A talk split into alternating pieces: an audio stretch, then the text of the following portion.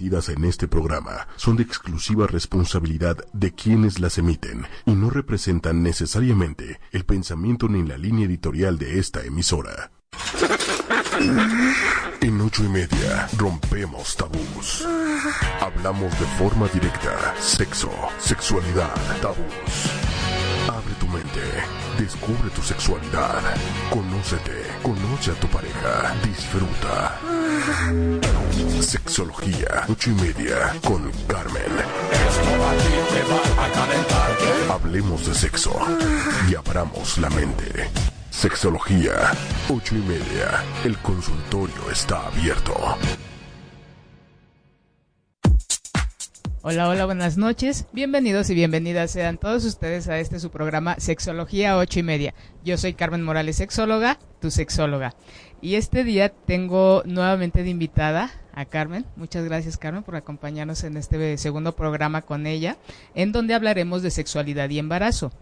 Eh, un tema de, pues, muy inquietante, poca información al respecto y eh, con mucha necesidad de pues de saber para mejorar nuestra nuestra calidad de vida individual en pareja y familiar en el contexto sexual bueno y, todo la sexualidad tiene que ver con un montón de cosas no y antes de dar eh, em, este comienzo al programa este programa va eh, pensando mucho en alguien que, que es muy importante este, en Paulina Camarillo. Ojalá nos esté escuchando. Y de verdad toda esta, mucha de esta información, espero que, te sirva y que sigas viviendo de manera maravillosa esta etapa en la que te encuentras. Te mando un abrazo y espero que nos estés escuchando. Y bueno, eh, como es mucha información, pues bueno, vamos a dar inicio. Eh, ¿Cómo estás, Carmen? Bien, gracias. Buenas noches a todos. Gracias por estar acompañando, este, estar aquí en Sexología ocho y media una vez más. Y bueno, es una experta en el tema. Eh, enfermera, ¿qué más? Enfermera, ginecobstetra, educadora perinatal y actualmente profesor en instrucción, sobre todo en, en el este en la enseñanza de la psicoprofilaxis a universidad. Ok, o sea que estás tú totalmente enfocada en este proceso, en esta etapa de, vida, tanto de mujeres como, como hombres, ¿no? El, que es la etapa del embarazo. Pero antes de empezar, ¿qué es el embarazo?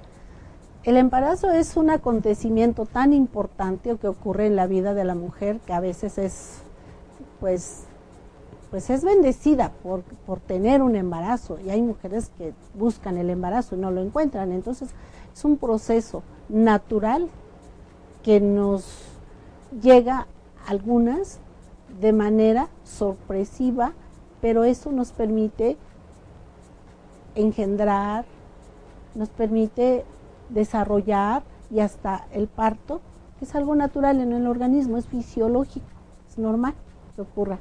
Entonces el embarazo debe ser lo más sano posible que es procurar que se den las mejores condiciones. Así es. Sin embargo, ese es como que un problema incluso de salud pública, un problema económico, un, un problema de educación que tenemos en nuestro país, en donde hay infinidad de, embarazos que no son deseados, no son planeados y que muchos de ellos son en, en personas adolescentes. Esta son, son, estos son factores que influyen para que se lleve a cabo un embarazo de manera, ¿cómo podríamos decir, sana? Mm, pues si son embarazos no planeados, embarazos en jóvenes, pues ya nos implica problemas de salud, porque ahí es donde se presentan los mayores problemas o bien complicaciones del embarazo lo ideal es que pues se encuentren en las mejores condiciones que ahorita hablaríamos de ellas, pero eh, sí es importante. Hay mucha gente que dice, no, no, no, mi embarazo fue horrible, no quiero hablar de embarazo, esta es la primera y última vez, este, no lo quiero. Mucho de eso tiene que ver con el momento en el que se encuentran de su vida, ellas de manera individual cómo se encuentran con pareja, si es que hay una pareja estable, eh, problemas de salud, de alimentación, los efectos que tienen principalmente durante el primer trimestre, que más adelante vamos a ver, entonces cuando son no deseados, cuando son en, menores de edad. Entonces todos estos factores influyen para que no se lleve a cabo el embarazo como una etapa eh, de crecimiento, de fortalecimiento individual, en pareja familiar.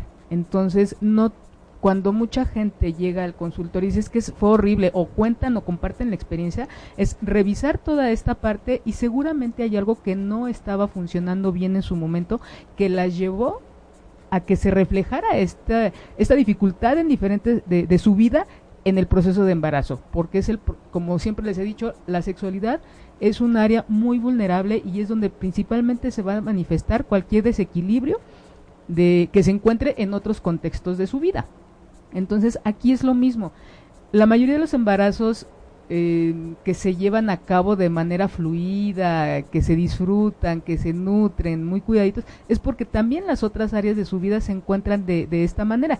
Claro, a menos que haya alguna situación de un embarazo de alto riesgo, ¿no? Que en donde pues ya no tiene mucho que ver la, las otras áreas de, su vida, sino pues ya tienen alguna, no sé, una hipertensión, una, ¿cómo se le llama? Preclampsia, diabetes o está un parto prematuro o una situación de una eh, riesgo de, aborto, ¿cómo se le llama? Este, amenaza de amenaza aborto. De aborto. Entonces, eh, sin embargo, eh, sí es importante que se revisen esas etapas de, de su vida.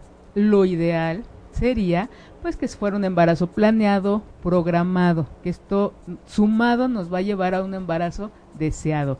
El esperar un momento, en el, momento importante de manera individual y en pareja para poder eh, recibir una vida más. Y cómo estamos o cómo nos, nos preparamos o nos sentimos para poder recibir a esa eh, a ese nuevo miembro de la familia. Entonces, sí hay condiciones que nos pueden favorecer que la evolución de esta etapa sea muy bella o sea pues muy difícil, ¿no? Muy difícil. Entonces, ajá, dime. Eh, sí, y una parte de, una parte que es bien importante es la sociedad. Ajá, ¿cómo? ¿Cómo te relega la sociedad cuando tú alguna chica se embaraza sin haber tenido, sin tener una pareja. Entonces repercute realmente para la vida de ese futuro humano, pues es muy difícil y que sea aceptado en la sociedad. Ah, es que es muy, es muy discriminatorio esa parte.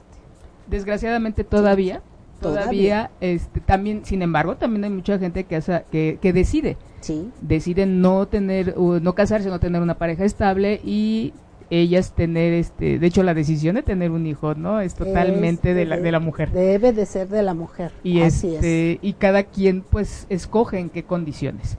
Pero bueno y hablando de lo que ya es el embarazo como hay muchos mitos que no nos permiten vivir nuestra sexualidad durante esta etapa, durante estos eh, ideales nueve meses, porque pueden ser menos, a veces se, pasan de, de, tueste, ¿no? Un poquito. Pero, ¿cómo, ¿qué mitos hay alrededor de, esta etapa en cuanto a la sexualidad que no nos permiten vivir eh, de manera más placentera, que no nos permite disfrutar nuestro cuerpo, disfrutar a nuestra pareja en la intimidad? Aparte de, las relaciones erótico-sexuales y de comunicación y bueno, de todo lo demás que vamos a hablar a lo largo del programa. ¿Qué mitos hay sobre la sexualidad en etapa del embarazo, Carmen? Pues la mayoría de las veces es que le va a hacer daño al bebé, las vas a lastimar al bebé.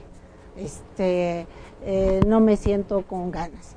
Entonces no me siento con deseos. Es que no quiero. Entonces hay muchas cosas que, pero eso dependerá de cada persona dependerá de cada persona. Y de las creencias que cada quien tenga, ya sea de, de, ella o de él, creen que al tener relaciones sexuales pueden generar alguna infección, pueden generar este un parto prematuro, puede haber complicaciones, puede haber este esta situación de temor a dañarlo físicamente. Y una que me llama mucho la atención, muchos hombres por por creencias creen que una mujer embarazada es asexual ¿A qué se refiere esto? A que no tienen deseo. Entonces las ven como objetos y dejan de verlas como un ser humano, en donde dicen, no, estás embarazada y ya nadie te puede tocar. Eh, ojalá nadie se ofenda, pero dicen, es como la Virgen María, que está en otro nivel, ya no tiene sensaciones, pensamientos, sentimientos, entonces al compararla con eso, la están viendo como un objeto en donde ya está embarazada, en donde una máquina va a producir algo, no la tocan y la, la, pierden de toda esta capacidad de sentir, de pensar, de aportar, más allá de estar eh, en, eh, que en proceso de, gestación de, de, su hijo o de su hija. Entonces, revisen esa parte, porque esto muchas veces puede llevar a alguna disfunción eh, sexual de manera nada más por un periodo o ya para siempre en su, en su relación. Estas creencias nos llevan a alejarnos, a limitarnos y a, a no vivir esta etapa que es fascinante. ¿Cómo ves, Carmen? Pues sí, en esta parte sí es muy difícil, como lo dices, y tú que eres la experta en esto de sexualidad, pero sí, las parejas que yo he tenido la, me preguntan, que les doy información, me preguntan, ¿es malo tener eh, sexo? Pues no, definitivamente no, porque como en todo, ¿por qué tienes sexo? porque te gusta, porque te da placer, porque lo disfrutas, disfrutas a tu pareja, disfrutas. Y no necesariamente, como lo decías, coital. Simple sencillamente el que te apapache, el que te abrace, el que te bese, el que te acaricie. Todo eso es una manifestación de amor. Entonces les a veces les digo, el producto de ese gran amor entre esas dos personas es lo que van a tener. Pues, de la misma manera, pues hay que disfrutarse.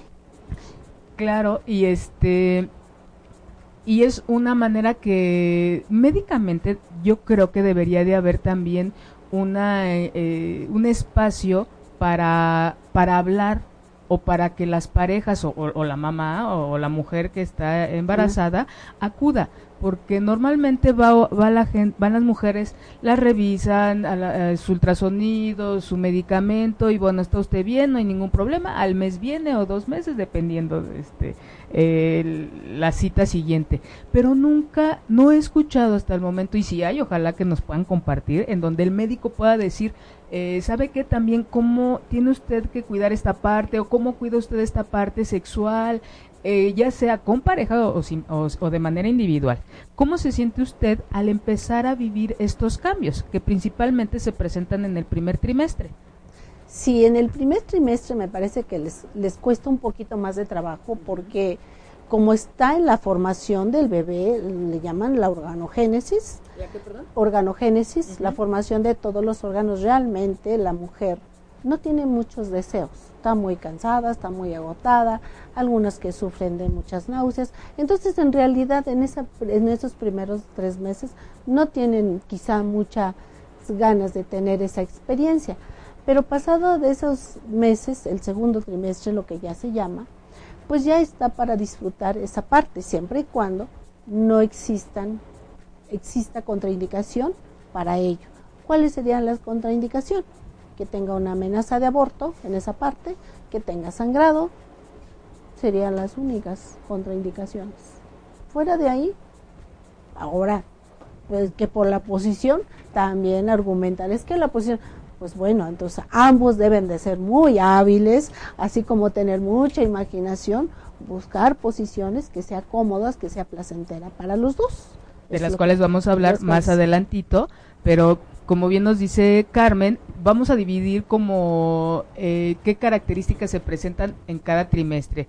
El primero es en donde hay organogénesis, se llama. Organogénesis, la formación de los órganos del bebé. Ajá, eh, posteriormente ya nada más como que se dedica a crecer. A crecer. A Termina algunas, terminan algunos órganos de formarse, pero lo más importante son los primeros tres meses. Los últimos es el hígado y los pulmones, creo, ¿no? Entonces, desde ahí, esos tres primeros meses, porque por eso también las indicaciones de los medicamentos, de que no tomar medicamentos, no exponerse a eh, ciertos riesgos como rayos X, es correcto. Ajá, para que no vaya a haber alguna alteración en la formación del, del, del feto, ¿no? Sí. Entonces, estos tres meses, imagínense, se va formando, va creciendo dentro de, de, la mujer este maravilloso ser. A me parece un proceso maravilloso, único en la vida, incluso el más grande. e irrepetible. El, el más grande en este mundo, el, el este, tener un eh, en el proceso del embarazo. Entonces, imagínense en estos tres meses, en donde la mujer pues llevaba a cabo una vida este, regular con sus actividades y de repente empieza a ver, empieza a alimentarse no solo ella, empieza a alimentar a, a alguien más, empieza a crecer dentro de ella el producto, entonces empieza a haber un cambio, aparte de físico, psicológico. Sí. Porque ya no es uno, son dos. De hecho, hay un proceso psicológico muy, muy bello que se llama la simbiosis, ¿no? En donde dos personas, pues, eh, así como muy concretito, ¿no? Eh, dos, dos personas en una. Dos personas, sí. Entonces, eh, imagínense qué cambio tan impresionante vive una mujer y que muchas veces se le devalúa, incluso se le castiga, ¿no? Ay, ya empezaste, pues hay un cambio hormonal inmenso, se empieza a generar un, montón de sustancias al doble de lo que, generalmente se, se, se generaban.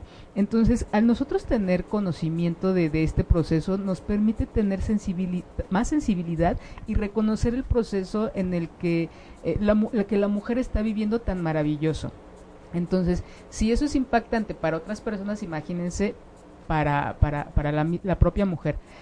Algo que ha sucedido últimamente mucho es el impacto que les genera en el cambio de su cuerpo hay gente que definitivamente no se quiere embarazar porque va a generar un cambio en su cuerpo y este cambio incluso puede llegar a ser permanente para esa gente que se cuida en extremo su, cuerpo o vive de él. Vive de él. Que incluso una de las cosas sería, pues si este efecto va a tener, no te embaraces. ¿no? Si tanto, si es tu medio de trabajo o de lo que tú quieras. De eso vives.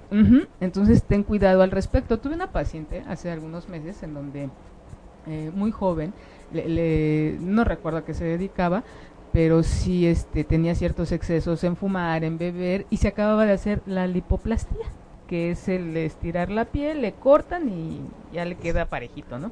A los seis meses de que se hace esta cirugía de abdomen, se embaraza. Entonces, por supuesto, no fue un embarazo planeado, no fue un, embarazo este, eh, que lo platicó con su pareja, y a los seis meses, bueno, empieza, empieza, este, una mujer muy, muy delgada, empieza a crecer, a crecer, a crecer, a crecer el abdomen, pues tuvieron que hacer cesárea a los siete meses porque su piel ya no se podía estirar más. Uno de los cambios principales en esta etapa es la piel se estira, la piel se puede resecar y, se muestran estas eh, estrías. las estrías, que ya hay cremas muy buenas para eso, o sea, todos los cambios que, que hay en, en, en, esta etapa, para todo hay cura. Para todo hay. ¿no? Desde, desde la piel y este, y bueno, les continúo diciendo. Entonces la, ginecóloga, ya de hecho, le, generaba a, mi paciente mucho dolor. Decía, yo ya no aguantaba, yo ya no podía estar sentada, parada, yo ya no podía dormir del dolor. Y pues imagínense, el estirar su, su piel, si ya se le habían estirado, le habían cortado para que quedara el abdomen plano y luego se embaraza. Entonces fue una indicación para que se le hiciera cesárea a esta mujer. Y por supuesto, llega a un momento en el que hay un rechazo hacia su hija, incluso estaba en una situación legal donde le querían, le quitan a, el esposo le quita a la niña porque la señora sí había, sí había un maltrato ahí sobre su hija. Entonces desde ahí, cómo se va gestando esta situación en donde si tú no planeas, si tú no organizas, y eso va a afectar algo que tú ya habías hecho previamente de, de esta cirugía, cuando las cosas no empiezan bien, pues no van a terminar bien. Pero sí es eh, pensar qué es lo que quieren, ¿no? Eh, y qué cambios va a haber. No es fácil para muchas mujeres, para muchas es divino el ver que su abdomen crece, el verse en el espejo, se filman, se toman fotografías, se disfrutan al máximo por el momento en el que se encuentran personal, en pareja, familiar, y que era el ideal para darle espacio al crecimiento de un nuevo miembro de la familia. Entonces, ¿cómo es diferente un proceso que se puede vivir de una manera pues muy bella y uno en donde se puede vivir incluso físicamente muy doloroso y que el mismo organismo eh, va rechazando? Entonces, otro de, los cambios es pues la coloración de la piel, eh, hay menos energía por, por este, pues darle de comer a, a, alguien más disminuye la energía. Entonces, en lo que se va adaptando el cuerpo física y emocionalmente, eh, pues hay que dar un espacio para, para la libido. La libido muchas veces no siempre, porque hay muchas mujeres que dicen, y de hecho he tenido la, la, grata experiencia de que me lo compartan, dice, yo sé que estoy embarazada porque me sube la libido así.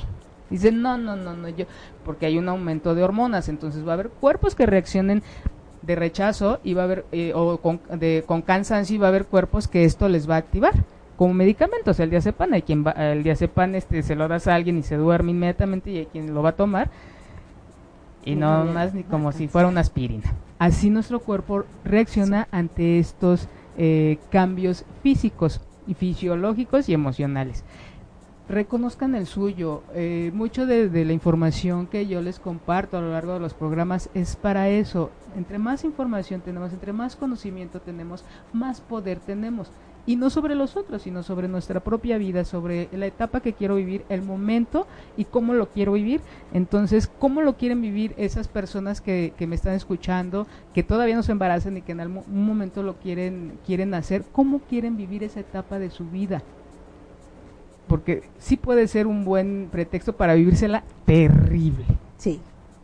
O muy bello, como Paulina, ¿verdad, Pau? Entonces que se, se, está viviendo muy, un, un, momento de su vida muy, muy bello. Y este y bueno, entonces en lo que las mujeres se adaptan en estos, en este cambio, los primeros tres meses, eh, puede disminuir un poquito la libido, la energía. Sin embargo, ya después de estos tres meses, empieza como que a adaptarse el cuerpo, habituarse un poquito. Ay y entonces eh, aumenta a el, este reconocimiento del, del, deseo erótico sexual. ¿Qué es lo que nos ayuda físicamente para tener, porque también hay muchos comentarios en donde mujeres dicen que durante su embarazo han tenido los mejores orgasmos?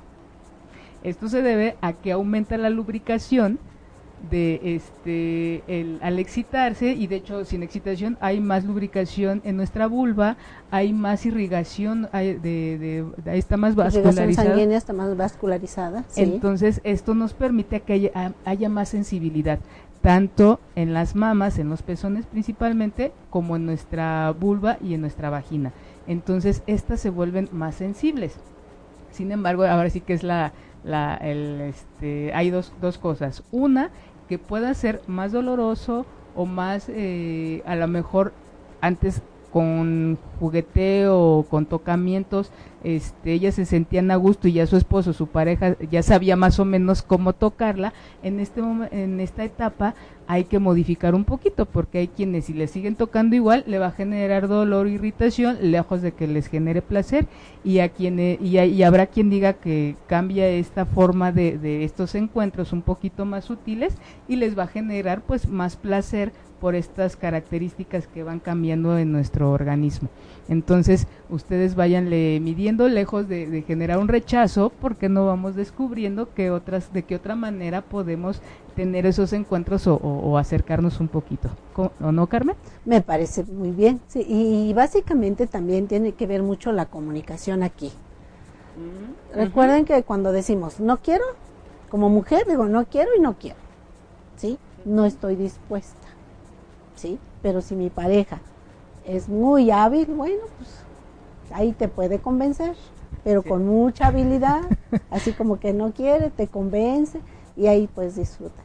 Sí, pero eh, comunicación. Esta, este, eh, se podría ver como este reto sin transgredir, esta de no quieres, pero puede ser que a lo mejor de una manera diferente, si te llego de una manera distinta, eh, la mujer también emocionalmente hay más sensibilidad, Claro. que esta ya se presenta un poquito más en el último trimestre. En el último. En donde ya hay más cansancio en este último trimestre para muchas mujeres disminuye la libido, disminuye la energía, ya muchas ya no pueden dormir bien, más cuando tienen bebés de 3 kilos, 3 kilos y medio y ellas pesan, se, pesaban 60 kilos, kilos, antes, sí. ¿no? Entonces imagínense mujeres muy pequeñas, muy delgadas, con estructuras muy pequeñas, con un abdomen tremendo, pues no van a tener mucha eh, energía, mucha, muchos deseos por lo incómodo que puede llegar a ser pero es cuando viene la oportunidad de no necesariamente, cuando nosotros vemos que la sexualidad no es exclusivamente el encuentro erótico sexual, sino que la sexualidad tiene que ver, como hemos visto en otros programas, con la intimidad, con comunicación, con respeto, con crecimiento, con todas esas cosas, con, placer de diferente manera. Hay, hay algo que se llama pitting, creo ya todo tiene nombre en esta vida, Ajá. en donde, ¿no? En donde eh, este, esta, este, estos encuentros, estos encuentros íntimos, estos encuentros sexuales, sin penetración, en donde solamente son caricias, es el hablar, el, tocar, pero sin, sin llegar a la penetración, pueden ser muy placenteros. Estos lo, lo, invito a que lo practiquen por ahí del último trimestre, que no haya penetración, pero sí tocamientos, este factor sorpresa, esta, estos momentos de intimidad. Eh, llevarlos a cabo y, y, ver qué pasa, ¿no? De una manera distinta, vivirse, vivir de diferente manera y ampliamente la, sexualidad, eh, que no solamente se puede reducir a, encuentros este, de penetración. Y hay otras de las cosas que, creo que todo momento en nuestra vida pues requiere, nunca estaría de más que algo nos apoyara para vivirlo eh, de mejor manera. En este caso, los cursos psicoprofilácticos, que es en donde es tu materia y donde eres experta, Carmen. ¿Qué es un curso, qué es la psicoprofilaxis? La psicoprofilaxis no es más que la preparación, la anticipación de lo que va a suceder de todo este evento maravilloso, como lo has descrito, lo que es el embarazo, es prepararlos para vivir el embarazo, disfrutar el embarazo en todos los aspectos. A veces decimos, bueno, pues es que cuando me toca, eh, cuando nos reunimos para la clase de sexualidad, uy, es un caos porque nadie, al principio nadie quiere preguntar. Ya lo decías lo mencionabas que cuando vamos a consulta ninguna mujer nos pregunta, ¿y cómo está tu intimidad? Ningún médico nos pregunta, ¿cómo está tu intimidad? Pesas tanto, mides tanto, aumentaste tanto, tienes que modificar lo que estás consumiendo. Los análisis. Ah, no, no, todo bien, todo bien. Pero nunca nos dice, pero tampoco la mujer se atreve a preguntar, oiga doctor, ¿y puedo? No, debieran de preguntar. Cuando van a los cursos, la primera, lo primero que les digo, a ver, ¿ustedes qué quieren? Pregúntenle a su médico esto y esto y esto. Le doy una serie de preguntas para que le hagan a su médico la próxima cita. ¿Qué preguntas, ¿Qué preguntas, Les pregunto, a ver, ¿cómo te gustaría? Pregúntale si él que ha pensado, ¿le va a hacer cesárea o parto? Pues es que hasta el final. Ah, entonces ya es un médico que me permite decirle, bueno, pues vayan viendo porque pues creo que el doctor quiere ser necesaria. Y les pregunto, bueno, y otra, eh, ya cuando les empiezo a hablar de las rutinas, las rutinas de la, de la el rasurado del vello que ya no se utiliza, el enema evacuante que es una lavativa que se le pone, que el que llegue si te pongan un suero, muchas intervenciones que ya no se usa. Entonces todo eso le digo que le pregunta a su médico. Y usted hace mucha episiotomía, el corte de la del parte del perine que para ampliar el canal. ¿Cuándo está indicado? ¿Cuándo no está indicado? Entonces todo eso les pregunto, les doy su listita y van y preguntan.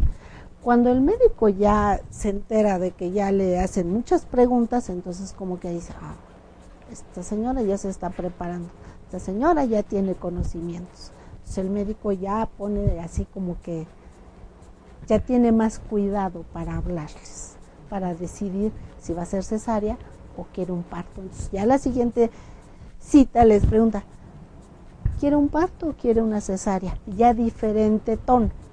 Entonces esa experiencia hemos vivido. ¿Para qué les haces estas preguntas, Carmen? Para que vayan y se lo pregunten a su médico. ¿Con qué finalidad? Con la finalidad de que la mayoría llegue a parto vaginal le estoy anticipando de que no vayan a hacer cesárea innecesariamente. Ajá. ¿Y cuál es tu interés al respecto? ¿Cuál es esta diferencia? Pues que esta mujer salga con una experiencia maravillosa de un parto natural, normal, sin tantas intervenciones rutinarias y sin tantas cesáreas. Entonces es mejor un parto natural que una cesárea. Desde luego. Porque es parte proceso natural del cuerpo, no hay una inter, no hay una sí, este eh, invasión a su cuerpo, es, todos estos ni cortes. Ni para el cuerpo, ni para ella, ni para el bebé. Naturalito, solito. Claro, con la vigilancia del médico, con la vigilancia de todas las personas que deben estar.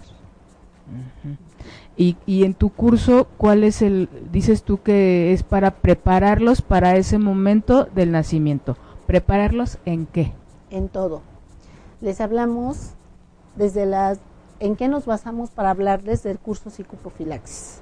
Tenemos ahí la norma oficial mexicana, nos apoyamos de la, de la Organización Mundial para la Salud, o sea, tenemos lineamientos que nos permite decirle, esto es lo que tienes derecho, con los derechos de la mujer embarazada, esto es lo que tienen derecho. ¿Qué, derechos tiene una mujer embarazada? Toda la información y si eh, necesitas otra evaluación de otro médico, tienes derecho a que te hagan otra evaluación en otra institución u otro médico. Si tú decides cambiarte de médico, el médico que tienes con todos los estudios te debe de dar tus estudios, entregar tus estudios para que se lo lleves a otro médico. Es como que ella esté más cerca de lo que está sucediendo, de lo que está sucediendo médicamente. Médicamente, sí. Que tenga más conocimiento. Ajá. Digamos que y ese ese conocimiento le va a generar a ella más, más seguridad. Sí, más seguridad, más empoderamiento. Ah, el médico hace muchas cesáreas. La mayoría hace cesáreas. Doctor, ¿y usted hace muchas cesáreas? Bueno, cuando es necesario que sería lo ideal. Ya.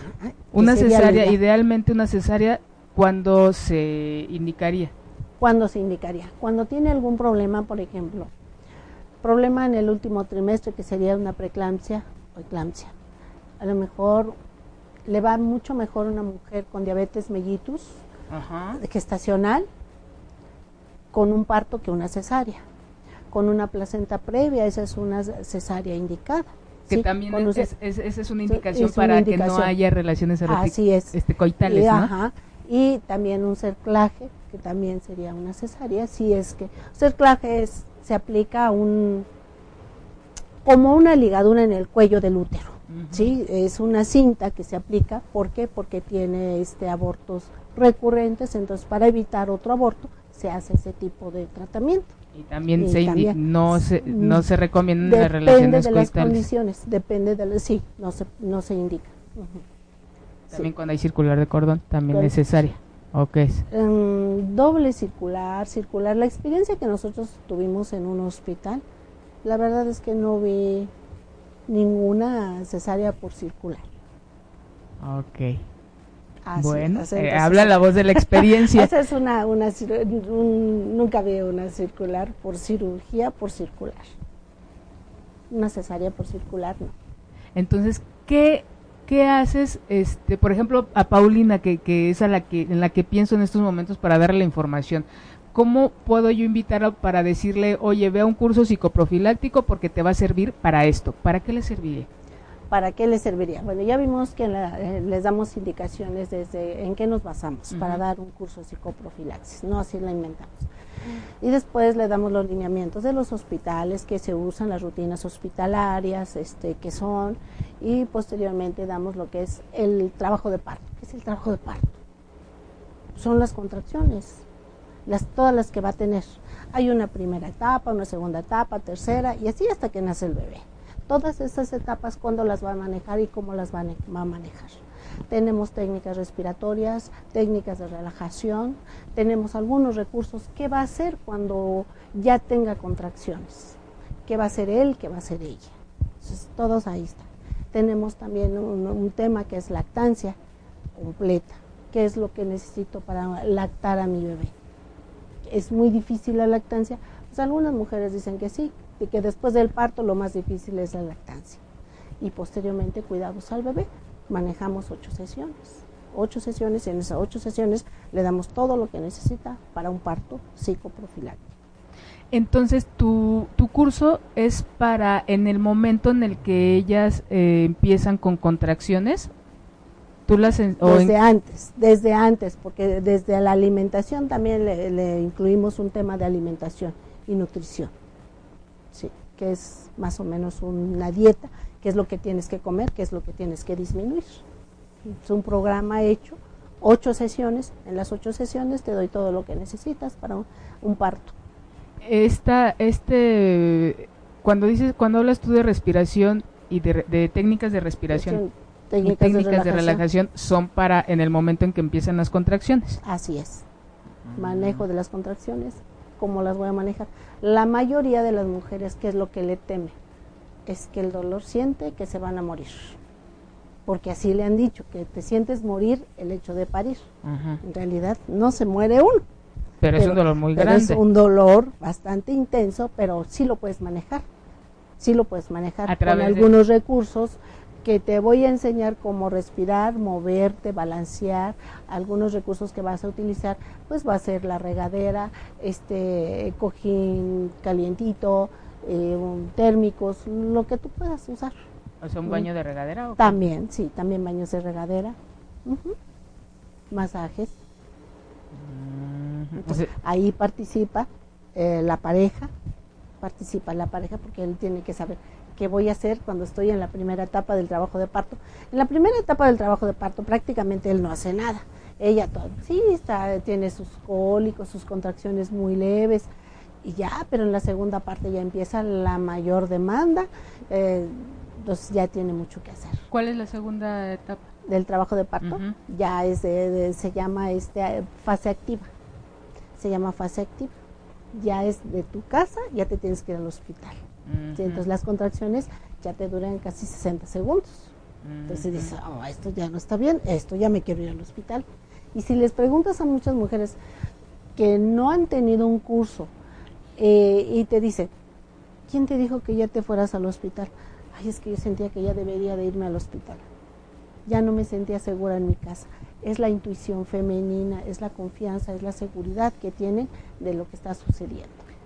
Digamos que en tu curso ayudas o promueves o preparas, no, la palabra es preparas para que este momento que pues uno conoce como momento de crisis porque nadie sabe qué hacer, es un caos, ella se le duele, el, de al lado también quiere quitarle el dolor, es como para saber qué hacer en, en Por ese psicoprofilaxis, anticiparte a lo que va a pasar. Y con, diga, controlar podría ser la palabra, o ser consciente de lo que está sucediendo. Ser consciente de lo que está sucediendo, de lo que tú puedes hacer, de lo que eres capaz de hacer, de manejar esa contracción, esa incomodidad que te produce. Y psicológicamente hablando es como contactar con esta parte femenina. Así es. Contactar con la capacidad de, dar vida de la manera más consciente posible, ¿no? Y, estar como que en vivo. En vivo. Porque yo cuando uno entra en crisis, pues mucha gente incluso pierde eh, Pierdes el control. Ajá, y es que me acuerdo de este pedacito, pero del este otro no. Pero por eso está el, esposo, la pareja. También se acostumbra que tú como instructora puedas acompañar a esta mujer que va a parir. Se le llama acompañante profesional de la parturienta. Entonces le ayudas al esposo, a la pareja, a confortarla, a darle algún recurso, a apoyarla. Si pierde el control, dices, a ver, mírame, respira conmigo, balanceamos y haz lo que yo, lo que yo estoy haciendo. ¿Me permites hacer esto? ¿Me permites ayudarte con esto? ¿Me permites aquí? O sea, la acompañas, la ayudas, la apoyas, la guías. Es lo que hace. La acompañante. La guías, qué bonita palabra. ¿No? La, guías es, me, me, parece muy más profundo que el acompañamiento es mía la apreciación es totalmente mía no cuando guías es porque tú ya conoces el camino tú no le vas a quitar nada ni le vas a evitar sino es como ponerle la lucecita y que ella también ponga de su parte para para ese camino que me parece extraordinario en el que va a nacer eh, tu hijo tu hija y que decía una maestra hace muchos años Dice, más allá de que si, dice, hay mucha gente que, que, llega al consultorio y está traumada y su motivo de consulta es, es que no fui deseada, no fui deseado, no me programaron, entonces fue así un, mis papás no me quieren y se empiezan a, vivir con rechazo. Ella decía, independientemente de que si fueron deseados, programados o demás, ese momento en el que se une el óvulo con el espermatozoide es un momento de luz, es un momento de amor. Así es. así haya sido como, haya, sido. Ahora sí que todo el, protocolo que uno esperaría, dice, ese momento es maravilloso. Y desde ahí hay que contactar con cómo eh, se da origen a una vida. Entonces, cambiar este eh, ambiente, hábitat, en donde eh, está primero una, eh, el, feto tiene una vida inútero, en donde incluso su circulación sanguínea es diferente, cuando nace, digo, lo, lo, lo mejor sería estar lo más sobrias y sobrios posible. Así es, sí, así es, deberíamos estar sobrias para recibir esa parte tan maravillosa, parte de nosotros, producto del amor ¿sí? Lo acabas de decir. Si la, la es de haber vivido esa sexualidad, de haberla disfrutado, ese es el producto. y no solamente en el momento de la fecundación o previo a la fecundación, sino también todo este proceso de, de crecimiento. Eh, vaya la comparación, pero por ejemplo cuando digo la comida es una manera de demostrar amor en nuestro país, eh, cuando uno va a algún lugar, lo primero que te ofrecen agua y qué quieres comer y ya comiste, no, come la abuelita, ¿no? Ya te, te, llena y todavía te pone tu monchis para que te lleves. Entonces es una manera de demostrar amor. Así es. Y comparado es como cuando haces un pastel, si no le pones la, la cantidad adecuada, no va a salir. Si no lo pones el tiempo adecuado, si el horno no está a la temperatura que debe de estar, si se va el gas, si se apaga, si le estás abriendo acá al horno, va a ver, no va a salir como uno espera. Entonces, eh, creo que mucho tiene que ver también este proceso de gestación, no solamente la alimentación, la medicación, el que tus análisis vayan bien, el que vayas a tus revisiones. Eso es como la parte técnica, la parte funcional. Entonces, si le sumamos la parte afectiva, ¿cómo vamos a acompañar este, este proceso de crecimiento, primero de formación los tres primeros meses y posteriormente de crecimiento, ¿cómo lo vamos a acompañar? ¿Cómo vamos a relacionarnos de manera, em, cómo va a ser esa comunicación conmigo? con cómo voy reconociendo mis cambios con mi pareja, con mi familia, cuando hay niños, cuando hay otros eh, eh, hijos eh, previos, ¿cómo, ¿cómo va a ser este proceso? Creo que de aquí es como, ¿qué va a suceder después en nuestra relación? ¿no? que tiene que ver totalmente con la sexualidad. Y también hay una sexualidad que se vive no solamente durante la etapa del embarazo, sino en el puerperio. ¿Qué es el puerperio, Carmen? El porperio es después de que nace el bebé hasta que regresa tu cuerpo a su funcionamiento normal, o sea, vuelves a tener tu ciclo menstrual, ese es el porperio. Entonces, esa es la parte interesante también. También de la que nadie nos habla. o sea, si, pocas veces hablamos de la vida sexual en el embarazo, imagínense después. Ahorita ya se escucha un poquito y no por lo bueno, sino porque muchas mujeres por este eh, muchas veces por el cambio hormonal que existe caen en depresión bueno bien tienen empiezan a sentir síntomas que se asocian a una depresión por el cambio de vida que van a tener alguna vez eh, muchas de esos eh, este, comentarios abuelescos, ¿no? Que decían, duerme lo que tienes que dormir porque naciendo, desde que tú te embarazas hasta ya no vuelves a dormir nunca, igual así tenga tu, tu, hijo 20, 30, 40, 50 años, creo que las mamás ya nunca vuelven a dormir igual, ¿no? Entonces, ¿qué sucede en esta, cómo van a vivir su sexualidad en esta etapa de puerperio? Ya nació el niño, la niña, y ahora sí, ¿qué vamos a hacer? ¿Qué va a pasar con mi vida, con nuestra vida, nuestra intimidad entre pareja? ¿Se recomiendan las relaciones sexuales? no lo recomienda el médico por temor a que se vuelva a embarazar de inmediato. ¿Sí? No de inmediato, pero sí a las cuatro semanas. Normalmente cita el médico en 40 días. Tú en 40 días, si tuviste un parto totalmente normal, te sientes bien.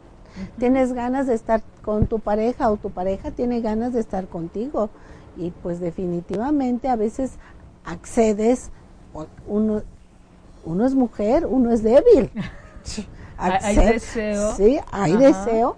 Y entonces, pues sucede muchas veces que cuando van a consulta de su 40 días, pues ya tienen más de dos semanas teniendo intimidad. Es, pues es que ya estoy embarazada otra vez, ¿sí? Entonces, esa parte. Eh, uno un médico escuchaba, lo comentábamos, entonces yo sí le preguntaba, entonces ¿cuándo? Decía, cuando ustedes, cuando la mujer se sienta bien, solo que lo haga con protección. ¿Por qué? Pues a lo mejor tu cuerpo está desgastado y no está preparado para otro embarazo. Mejor, pues si lo van a hacer, pues háganlo con protección. Es cuando la mujer se sienta, cuando el hombre lo requiera, es cuando estén en común acuerdo. Eso es lo que debe ser. Entonces es como, es la misma indicación de toda la vida. De toda la Háganlo con conciencia cuando ustedes lo deseen, por mutuo acuerdo, con protección y con cuidado, por favor. Exacto. ¿No? Exacto. Es como, no hay nada eh, extraordinario, es parte, es vivir, seguir viviendo nuestra sexualidad en las diferentes etapas. ¿Qué sucede cuando en el último trimestre, en donde ya no hay, ya por la, el, este, por el peso, por el cansancio, ya por todo, estas, estos, todo este proceso, ya disminuye la libido o en muchas les aumenta, pero ya no se acomodan en ciertas posiciones. ¿Cuál de las? Hay tres recomendables. Una, el, el acostado y la mujer este, sentada eh, arriba de él. La otra es de cucharita y la otra no me acuerdo, ahorita me acuerdo de la otra. Pero este, o en la que ustedes más se acomoden, pueden ponerse almohadas, infinidad de cosas. Incluso muchas mujeres ya los, el último mes o mes y medio ya duermen semi-fowler, semi-sentada. Ya casi no este, duermen acostadas. Entonces buscan la manera, ahora no solamente eh, vamos por las relaciones eróticos sexuales, como decía Carmen en un principio, las caricias, los besos, los el apapacho, el estar ahí presente. Recuerden que este cambio que existe entre la vida inútero de un de un feto y la vida y cuando nace es un cambio psicológico y, y físico muy fuerte porque eh, tal cual el hijo era de ella. Los dos en los dos corría la misma sangre. Entonces imagínense que nace y es de ya se fue hay un hay una separación aunque no es consciente tal cual pero hay una separación total por eso muchas mujeres caen en depresión, porque dice, ya no tengo lo que yo tenía, lo que yo gesté, porque se vive de manera individual, no en pareja. Y para muchas es doloroso y tiene que ver con su historia de vida, cómo viven los apegos, cómo viven los las separaciones y a veces muchas de las mujeres caen en esto. Por eso es importante una, una contención, un apoyo, un curso psicoprofiláctico, eh, preguntar, acudir a un sexólogo, a una sexóloga, ya vemos más gente que podemos acompañarlos durante este, este proceso para que lo vivan mejor, mejor en su calidad de vida individual y en pareja. ¿Cómo ves, Carmen? Me parece excelente. Además de ahí, tiene que ver toda la responsabilidad que ya tiene ahorita responsabilidad con el recién nacido, con el bebé, con la bebé, responsabilidad que, el esposo, que esto, que la casa. Entonces se llena de responsabilidades en ese momento y no puede manejarlos todo. Por eso para prevenir la depresión también hay que aceptar la ayuda que nos dan a veces. A veces hasta el vecino nos dice, la vecina, lo que se le ofrezca a vecina, ah, bueno, pues le pido que me tire la basura, ¿no? La vecina que nos dice, lo que se le ofrezca vecina, voy al súper, se le ofrece algo, pues a es el momento. Sí, entonces hay que aceptar la ayuda externa, no necesariamente tiene que ser de nuestro familiar, porque eso nos disminuye un poquito el estrés y disminuye también la depresión, porque aceptamos la ayuda externa es como también darse cuenta, porque también mucho de, de, las creencias que hay en nuestro país en relación a las mujeres es, que nosotras podemos y, es mi hijo y eso me cara a mí adelante. Y muchas veces está eh, esforzarse por llevar a cabo, esa es otra de las cosas, muchas, muchas mujeres llevando a cabo sus actividades y creo que sí es momento de darle ese espacio a ellas y su embarazo yo sí creo que hay una debe haber una modificación de actividades, no dejar de trabajar o no dejar de hacer completamente tus actividades porque seguimos siendo mujeres funcionales con muchas actividades o dos o tres las actividades que sean, pero tenemos una vida que no podemos dejar aislarnos, invernar para nuestro embarazo, no, pero sí darle un espacio y creo que también eh, muchas mujeres no le dan es de estoy embarazo y es como cargo con esto lejos de darle un espacio en nuestra vida. Sí. ¿Qué opinas de eso? Es, es muy difícil, sí, sí, esa parte sí. Es muy difícil porque sí tienes toda la razón que hay mujeres que si quieren tener el mismo ritmo de vida, las rutinas es que levantarme a tales horas, trabajo de tales horas, la comida está de tales horas, la cena es hasta tales horas. Y entonces, ¿y yo a qué horas? Es que no tengo tiempo.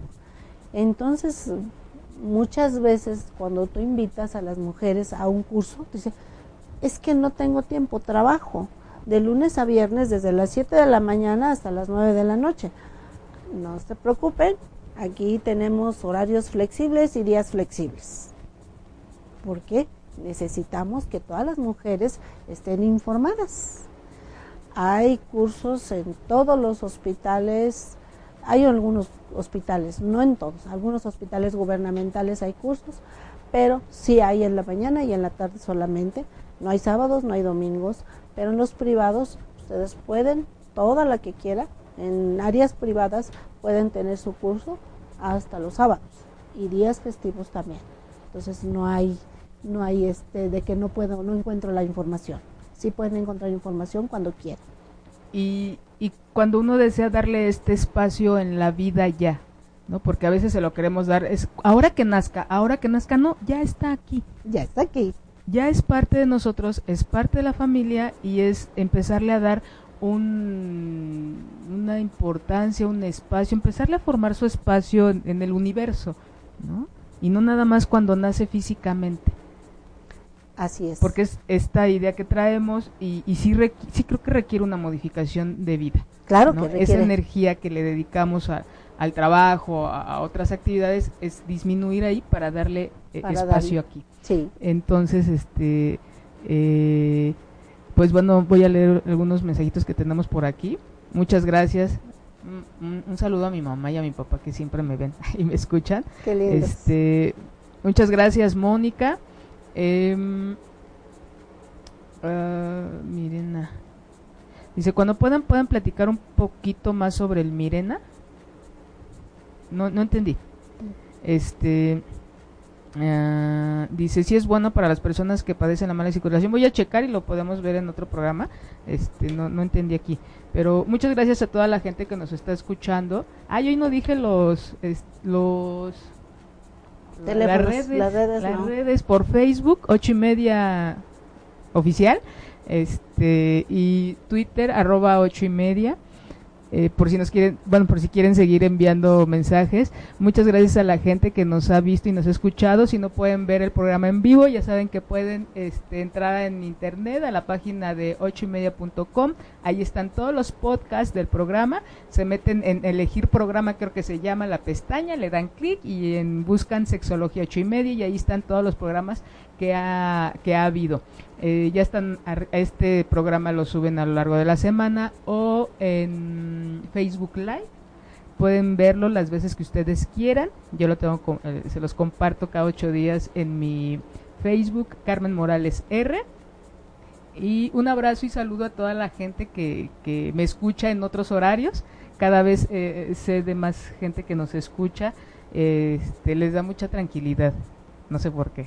La sexualidad, aparte de placer, nos genera mucha tranquilidad. Nos lleva al equilibrio, por eso nos da tranquilidad, ¿verdad, Carmen? Sí, claro. Entonces, eh, muchas gracias por habernos escuchado, por habernos acompañado esta tarde-noche al hablar de sexualidad y embarazo. Reciban todos un gran abrazo, un saludo especial para la familia Camarillo y a toda esa gente que va manejando. Ah, no, muchas gracias, Carmen, por haberme acompañado en este programa, de verdad.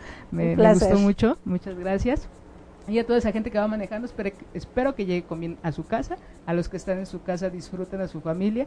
A los que están solos, un beso. Y a los que me escuchan en otros horarios, dos ah, besos. Muchas gracias. Muchas gracias, Manolito. Nos vemos dentro de ocho días. El tema es pornografía. Si te perdiste de algo o quieres volver a escuchar todo el programa, está disponible con su blog en ochoymedia.com y encuentra todos nuestros podcasts de todos nuestros programas en iTunes y Tuning Radio. Todos los programas de ochoymedia.com en la palma de tu mano.